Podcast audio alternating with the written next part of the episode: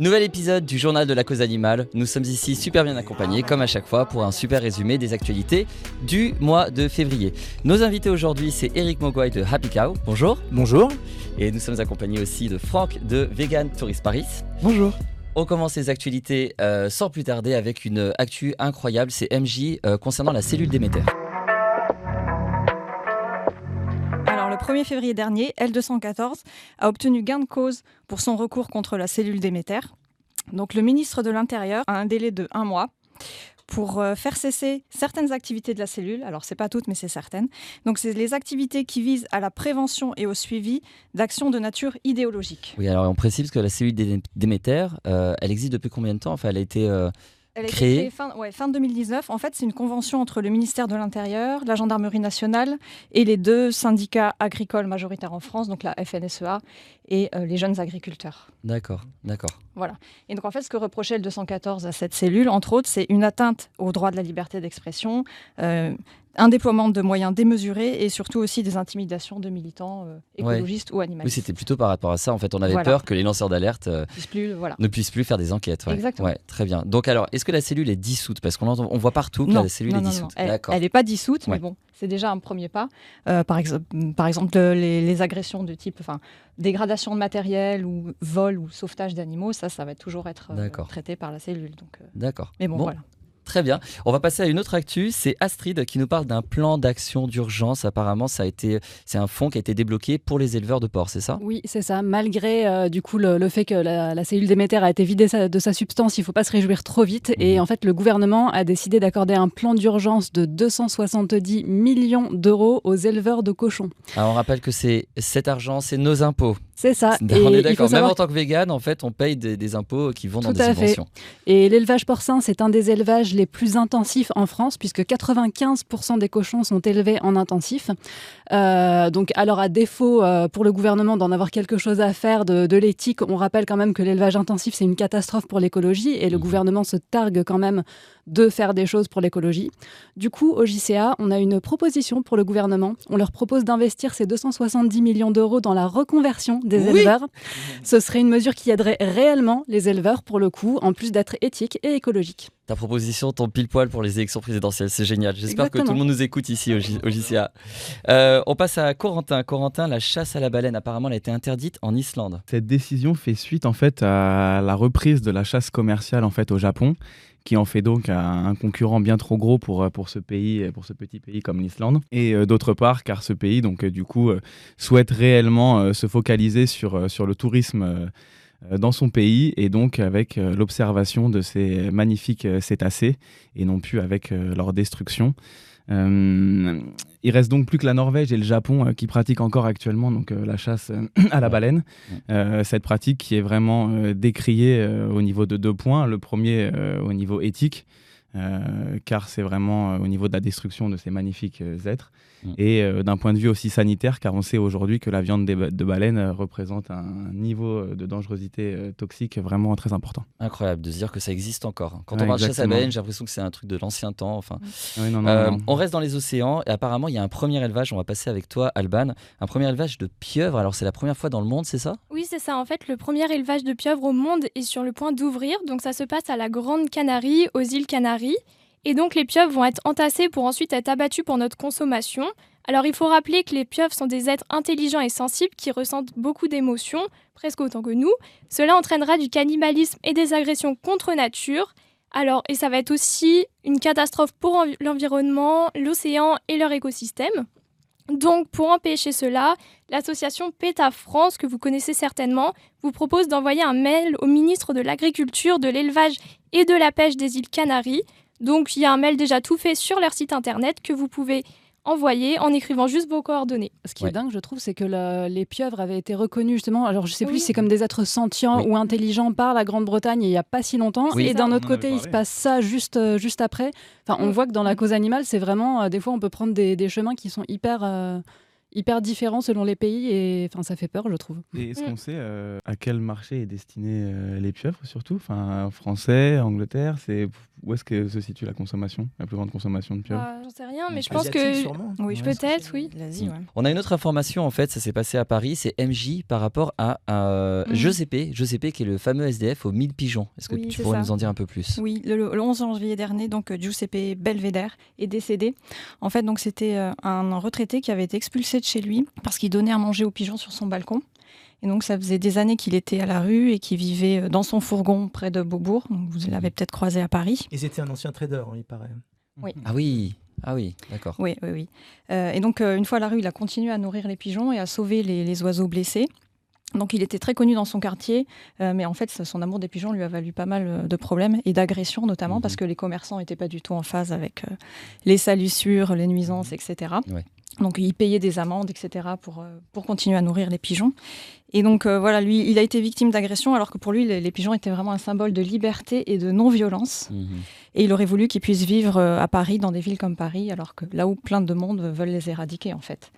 Euh, donc voilà, donc il y a eu plusieurs repor- reportages faits sur lui et un documentaire aussi réalisé par une de ses amies. Et si jamais vous voulez aider les, les pigeons des villes, surtout, il y a une association qui s'appelle La Paloma Triste. Très bien, on Et, euh, mettra tous les liens sur. euh, N'hésitez pas à regarder euh, dans les commentaires. Voilà. Euh, on va passer à nos invités. Alors, nos chers invités, pour commencer en fait vos présentations, j'ai envie de jouer un petit jeu. En fait, il y a une devinette parce que vous êtes les experts en fait des- de la restauration dans Paris, la restauration végane bien sûr. Il y a une nouvelle restauration végane qui a ouvert sur l'avenue des Champs-Élysées. Est-ce que vous savez laquelle?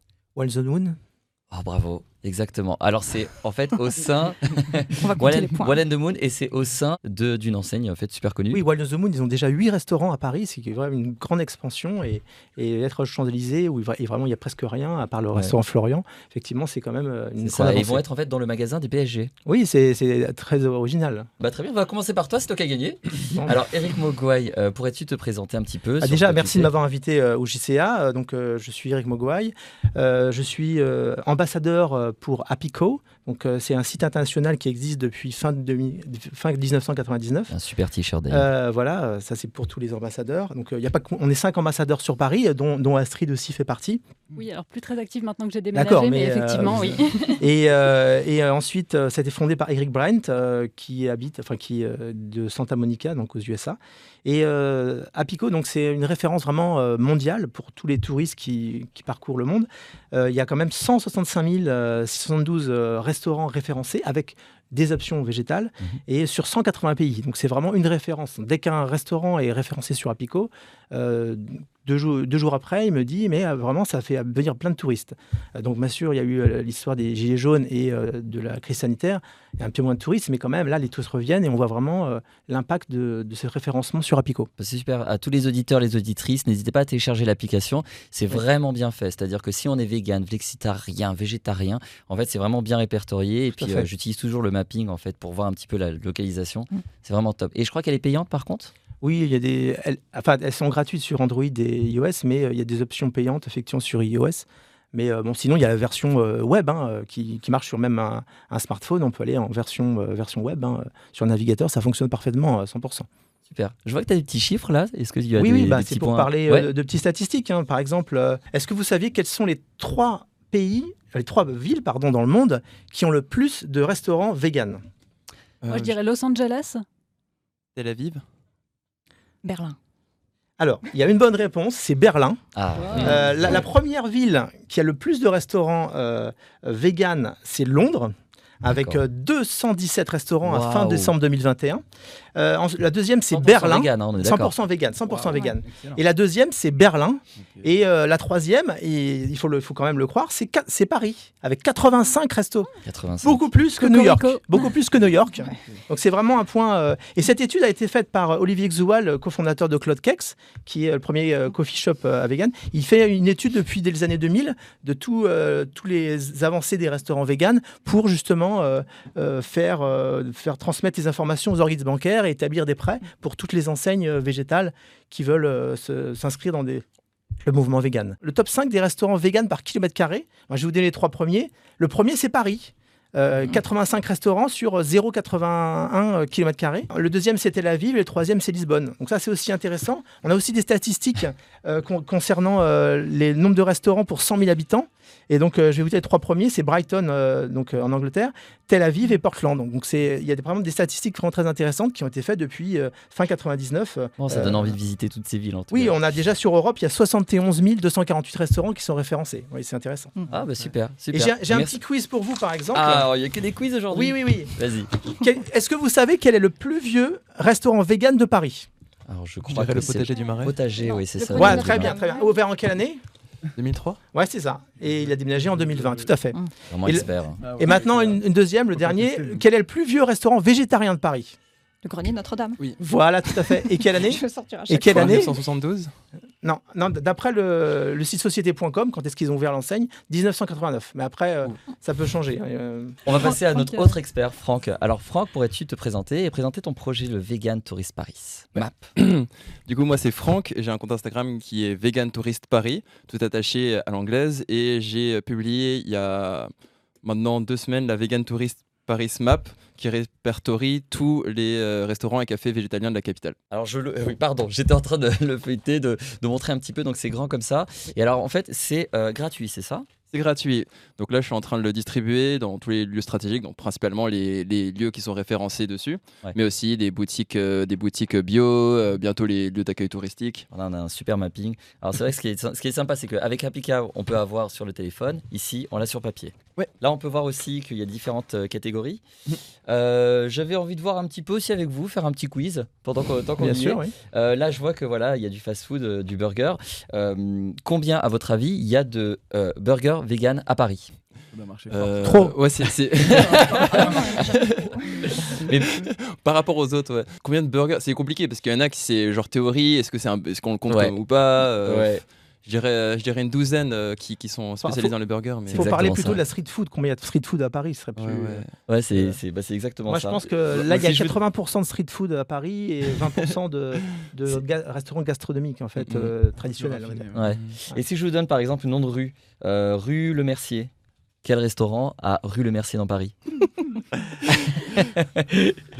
Ouais, je pose des cols. hein. C'est My Je- Kitchen. My Kitchen. My on, pense à, on Ah, à My Kitchen, My Kitchen. super restaurant je Ouais. Euh, et du coup, voilà, je voulais vous parler. euh, alors, bah, ça, c'est pas un petit peu de, de cœur parce que on parle beaucoup de Paris et aussi en province, en dehors de Paris, il y a aussi des super restaurants. Oui. J'ai envie de citer le Ronin. Je sais pas si vous connaissez le Ronin à Angers.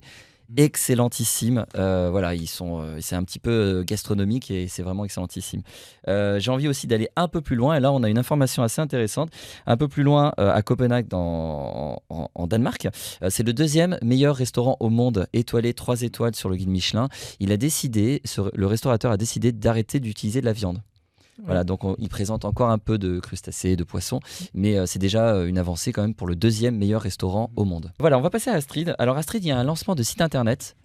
Et alors, euh, vu que tu es plutôt calé en nutrition, Oui. euh, peux-tu nous en dire un peu plus? Tout à fait. Eh bien, euh, le site Santé Vegan a été lancé. Il s'agit de la traduction euh, des ressources de veganhealth.org, qui est un site justement qui référence un petit peu, qui centralise toutes les informations sur l'alimentation végétale.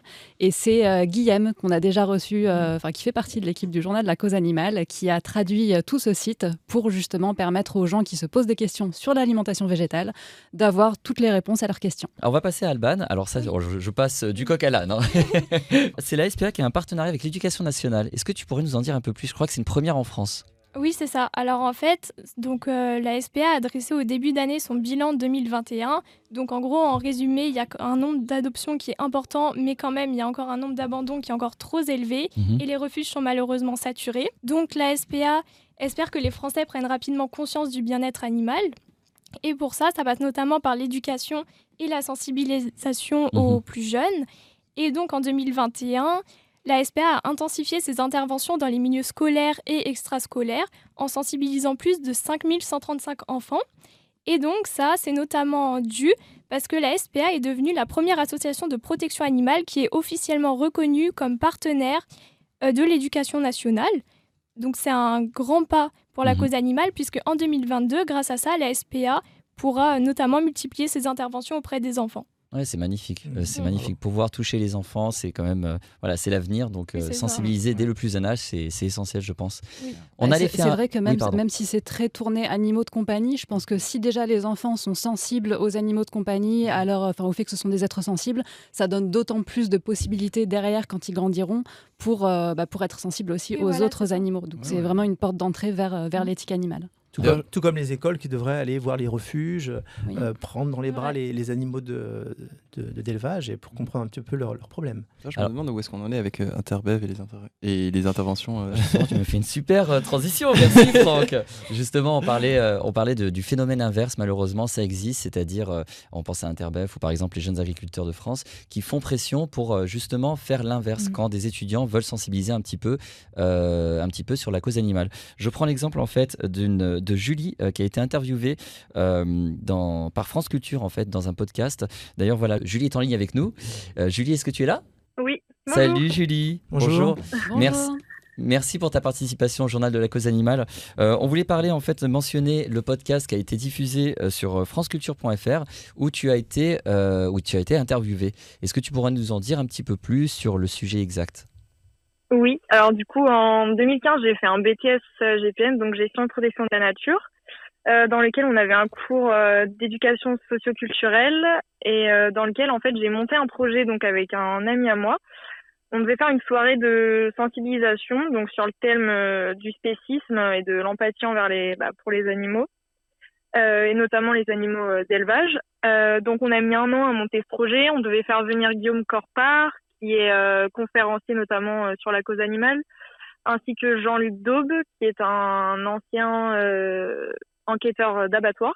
Mhm. Donc cette soirée devait se dérouler en mars euh, 2017. On avait pris les billets d'avion euh, pour les personnes qui devaient intervenir. On avait trouvé des logements, on avait fait la communication, on avait imprimé des flyers, des affiches. Et en fait, euh, deux semaines avant l'événement, donc j'ai été convoquée par euh, la proviseure de, du lycée dans lequel j'étais. Mhm. Euh, voilà, et elle m'a annoncé en fait euh, tout simplement que le projet euh, était censuré parce qu'en fait, elle avait reçu trop de pression de la part notamment des jeunes agriculteurs et donc en- de manière générale du monde agricole qui s'opposait au projet. Ouais. Et c'était et- deux semaines avant, c'est ça? Deux semaines avant, tout a été deux, annulé. c'était deux semaines avant. C'est ça, deux semaines avant, alors que tout était organisé depuis du coup septembre, donc Ouais. quasiment un an. Euh, voilà, des frais avaient été engagés, euh, on avait mis bah, tout notre cœur dans le projet et le projet a été censuré deux semaines avant. Et ce qui, ce qui est incroyable, si vous voulez avoir, enfin, les auditeurs et les auditrices qui nous écoutent, si vous voulez avoir plus d'informations, n'hésitez pas à écouter ce podcast. Enfin, moi, j'ai été euh, choqué de voir la pression que les lycées agricoles, qui sont quand même des lycées euh, de, de, bah, de, notre, de notre gouvernement, c'est nos impôts quand même, et on, on- on voit qu'il y a une pression pour, bah, pour détruire un petit peu tout ce qui est sensibilisation à la cause animale. Et c'est- je trouve ça absolument incroyable. Je te remercie, Julie. Je te remercie, Julie. En fait, euh, Merci. ouais, je, je prends l'occasion. Merci, oui. Merci Tu, as cité Guillaume Corpart et justement sa femme, euh, je, je te regarde aussi Astrid puisque tu connais euh, Guillaume Corpart et sa femme qui a aussi été étudiante dans un lycée agricole et qui elle aussi a eu une pression euh, de la- du même type en fait. Oui, c'est ça. Alors euh, voilà, Anaïs a, a fait un lycée agricole et elle m'expliquait effectivement qu'elle était euh, revenue ensuite euh, côté euh, enseignante euh, en lycée agricole et que, voilà, qu'elle avait été très très mal reçue par, euh, par ses collègues. Euh, je ne je citerai pas forcément ce qui, ce qui lui a été dit parce que ça, enfin, ça lui appartient, mais, Mhm. mais voilà, enfin, en gros, ça a été, euh, ça a été assez Ouais. compliqué. On fera certainement peut-être un autre épisode, on verra pour le JCA parce que on a pas mal de choses à dire justement sur, euh, sur ce sujet-là. Bah, là- Euh, Là-dessus aussi, ce qui est assez dingue, c'est que beaucoup d'éleveurs seront amenés à partir à la retraite dans les années qui viennent. Donc, ce serait un formidable tremplin pour réussir une végétalisation de l'agriculture. Et Mhm. malgré tout, on voit que euh, bah, le gouvernement, justement, et, euh, et tous les lobbies euh, ne veulent absolument pas aller vers du mieux, que ce soit au niveau de l'éthique, au niveau de l'écologie, au niveau de quoi que ce soit. Ça bloque, Ouais. c'est verrouillé de tous les côtés. On est en plein lobbying. hein. D'ailleurs, le podcast sur France Culture, on vous mettra le lien dans les, dans le, dans les commentaires. Ça s'appelle La Fabrique du Silence. Je vais rester peut-être euh, sur Guillaume, Corpart. Astrid, là, on est en train de porter des t-shirts euh, de son association. Oui, tout à fait, puisque euh, donc Terre Heureuse, l'association de Guillaume Corpart, a eu la gentillesse de nous offrir euh, des cadeaux sur ce JCA. Donc euh, voilà, on est trois à porter les, les t-shirts de l'association, chaque vicomte. Chaque vicomte. ouais. Euh, bon alors il y a, il y a d'autres modèles également, mais il se trouve qu'on a les mêmes goûts, donc donc voilà, on a on a les t-shirts à chaque vicomte et euh, il y a également des livres qui nous ont été offerts. Je vais faire la distribution. Ah. Alors je vais te, je vais te laisser montrer les livres, Harry. Alors il y a le livre Un cri pour la terre. Super. Ça, c'est le livre qui est justement euh, qui reprend un petit peu les thèmes abordés dans la conférence. Euh, et donc ça, bah, du coup, on s'est dit que ce serait pour toi, Alban, qui est euh, assez sensible à l'écologie en plus de la cause animale. Donc Ah, euh, voilà, ça, ça te C'est vrai qu'il a touchera. l'air hyper intéressant, donc j'ai hâte de le lire. Et très, Voilà. très accessible. hein. J'ai amené mes parents justement à une conférence de Guillaume et euh, Oui, c'est ça. Bah, en ils fait, sont ressortis. euh, Ce qui est bien, c'est que c'est vraiment, enfin, le but de l'association Terre Heureuse, c'est vraiment de faire de la sensibilisation aux liens qui existent entre la cause animale, la cause humaine et la cause écologique. Et du coup, ça peut toucher un public assez large qui n'est pas forcément euh, déjà conscient des problématiques euh, de la cruauté animale. Mhm. Donc, c'est vraiment quelque chose de très ouvert et qui, euh, qui touche énormément de monde. Bah, on a aussi d'autres livres, en fait. Donc, euh, voilà, il y a le livre. Ça, c'est un livre pour enfants. justement, vu qu'on parlait d'éducation, donc qui s'appelle Les aventures de Lou, Petit cœur et Bulle le chien. Bah, alors, Harry, je te laisse le montrer. Et ça, ce sera pour MJ, parce que MJ a des nièces ou des neveux? Je sais Oui, plus. des filles. D'accord, D'accord. Voilà. Donc ça, ce oui, sera... Enfin, déjà pour moi, je vais le lire. Voilà, c'est ça, il faut. Et donc ça, c'est pareil. Ce qui est très très bien avec ce livre, c'est qu'à aucun moment il y a marqué de message, euh, voilà, à aucun moment c'est marqué antispéciste Mm. ou c'est marqué go vegan, etc. Ouais. Donc en fait c'est de la sensibilisation en douceur, on va dire. Ça, ça, ça va pas choquer des parents qui ne sont pas véganes ou qui ne sont pas antispécistes. Le message c'est vraiment un message de bienveillance et d'amour envers envers tous les tous les êtres, donc envers les animaux, envers les humains. Ouais. Donc euh, voilà, c'est, ça, ça peut vraiment toucher tout le monde. On a un conte. euh, un conte spirituel où voilà, ça, enfin ça parle pas forcément, enfin ça, ça parle un petit peu de façon détournée de cause animale. On a Willen de l'équipe technique qui veut l'apprendre. ça marche, ça Et marche. puis euh, alors ça ce sera pour l'équipe technique aussi. On a des petits, euh, des petits autocollants avec des petits super. animaux et des badges. Bah, c'est super, merci beaucoup, Voilà. merci Guillaume Carpar, merci Ah, pour son association. Juste, j'ai oublié de dire, du coup, il y a aussi un. Enfin, ils nous ont fait un code promo pour le JCA. Donc, euh, il y a 50% pour. euh, Enfin, voilà, si vous regardez le JCA, avec le code JCA50, vous aurez moins 50% sur les t-shirts en coton bio, les livres, euh, voilà, tout ça. Génial. Merci beaucoup Astrid. En fait, on va rester avec toi pour l'autre euh, l'autre news. Oui, Euh, c'est le salon IFFA. Alors, Oui. euh, j'avoue que moi, je connaissais pas ce mot et c'est apparemment un salon euh, de, de viande. C'est ça Peux- Peux-tu nous en dire un peu plus? En fait, c'est le Salon international de l'industrie et du commerce de la viande et euh, qui s'apprête à accueillir pour son édition 2022 des alternatives végétales. Alléluia. Donc, euh, voilà, ça se, ça se tiendra en Allemagne du 14 au 19 mai 2022 et euh, c'est vraiment un, enfin je trouve hein, que c'est vraiment un, un signal d'une forte tendance de la végétalisation et de l'acceptation de la végétalisation par les entreprises, Mhm. contrairement au Sur- gouvernement et au l'Allemagne, c'est quand même les meilleurs en saucisses végétales. hein. Oui, c'est Mhm. ça. Tout en restant dans les alternatives végétales, euh, il y a un rayon euh, végétal dans une boucherie à Carrefour. Est-ce que tu peux nous en dire un peu plus, Corentin? Oui, absolument. Donc, euh, c'est dans le carrefour de Carré-Sénard, dans le 77, où donc le rayon boucherie a commencé un partenariat avec le boucher végétarien afin de proposer euh, donc des alternatives euh, végétales euh, aux végétaliens. Et on peut euh, rappeler donc que le boucher végétarien euh, propose déjà donc ses produits à l'enseigne Burger King pour des burgers véganes. Mhm. Alors bon, c'est destiné aux végétaliens, mais aussi euh, Oui. aux flexitariens, flexitariennes, végétariennes, euh, voilà, à tout le Et- monde en et à- fait. Et à quand le rayon fromage aussi, avec des alternatives de fromage Oui, c'est- végétal. Ouais, c'est peut-être le début justement de Oui, plein mais de euh, bonnes ça choses se allant fait- dans ça ce s'est fait dans certains magasins bio, Mhm. comme Biocop, qui Mhm. recevaient du Genjoy ou Tempus. Oui. Et euh, bon, malheureusement, parfois, ils n'en ont plus, mais euh, Oui. c'est quelque chose de vraiment amélioré. On reste en fait dans les alternatives, végé- vé- alternatives végétales. Euh, une marque euh, française qui s'appelle La Vie. Je ne sais pas si vous vous souvenez. C'était Mhm. en décembre. On avait, on avait testé des produits ici avec du fameux lardon, euh, du lardon qui a été breveté avec du gras breveté. Enfin, un truc incroyablement bon et qui remplace très bien le- les lardons, euh, les lardons de, de carnet. Euh, donc La Vie, en fait, il y a eu euh, une levée de fonds, pardon. Oui, c'est ça. Ce sera coupé, hein, n'est-ce pas?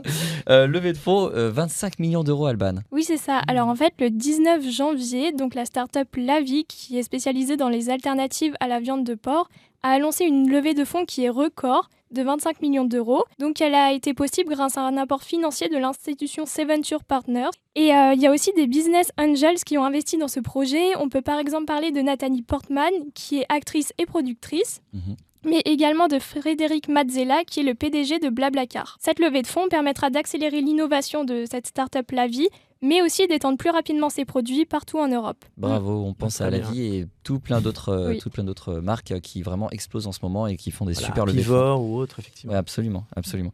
Euh, on va passer au labo de chiens Beagle. Alors, je suis désolé, pareil, je, je passe un petit peu d'un sujet à un autre.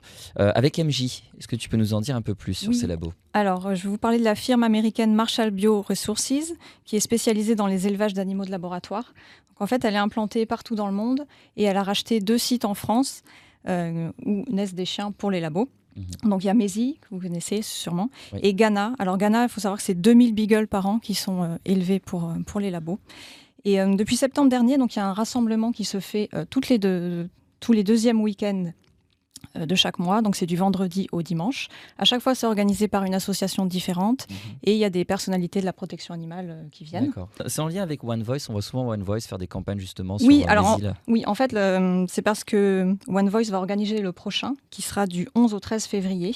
Donc celui d'avant était organisé par le Parti animaliste. Donc le prochain, euh, c'est One Voice et il y aura Thomas Saidi. Donc à chaque fois, c'est une... euh, organisation on différente, rappelle, euh, oui. enquêteur Qu'on avait L214, qui est venu oui. ici justement sur le plateau Oui, pour parler de son expérience. Ouais. Voilà. Et si vous voulez des infos sur, euh, sur, ces, sur ces rassemblements chaque mois, donc il y a une page qui s'appelle Camp Beagle Ghana Mhm. sur Facebook. On vous mettra les, les coordonnées. Le premier rassemblement avait été organisé par le collectif Animal First. Oui. Oui. en septembre. Et il faut savoir que donc on a parlé de la, la cellule Déméter tout à l'heure. Donc ça fait deux ans que suite à une enquête de la cellule Déméter, ils sont en procès. Ouais. Donc il y a neuf militants qui sont jugés pour dégradation mineure en association de malfaiteurs, pour le vol ou le sauvetage c'est selon, de sept agneaux la veille de Pâques aussi. Mhm.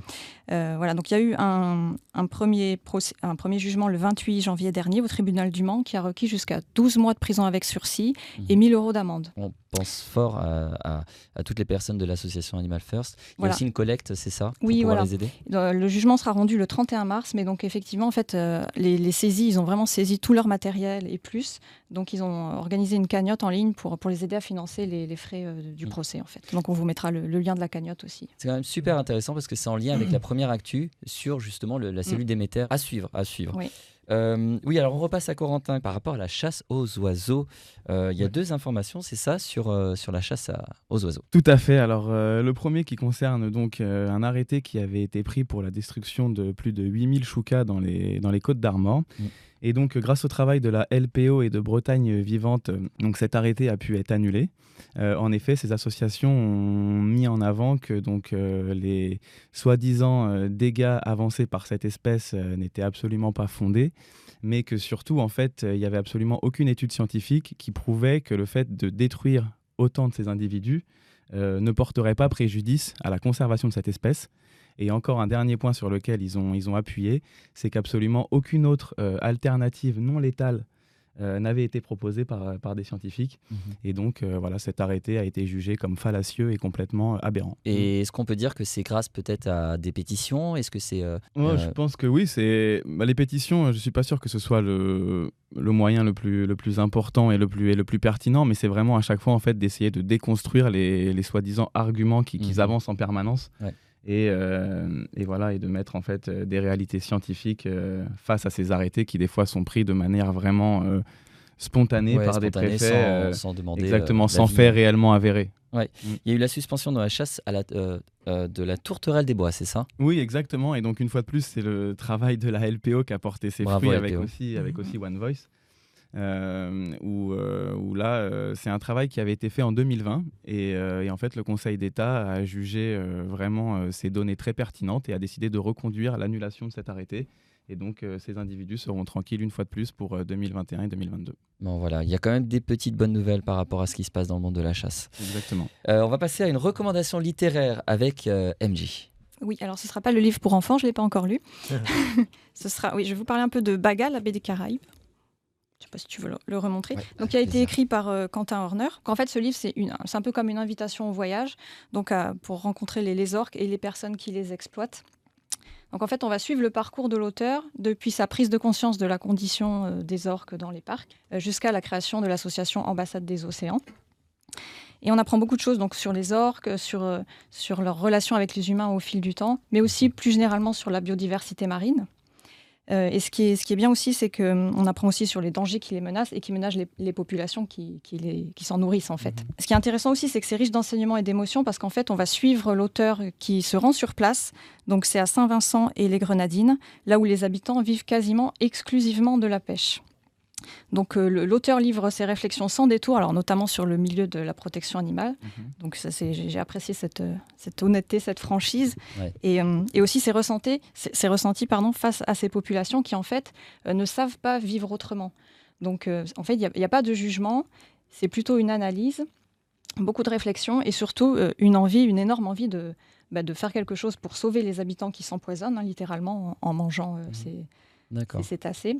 Et aussi pour sauver les orques qui bientôt vont être sur la liste des animaux en voie d'extinction. Ouais. Bah, merci voilà. Ça s'appelle Baga, la baie des Caraïbes de Quentin Horner. Il est destiné pour quelqu'un?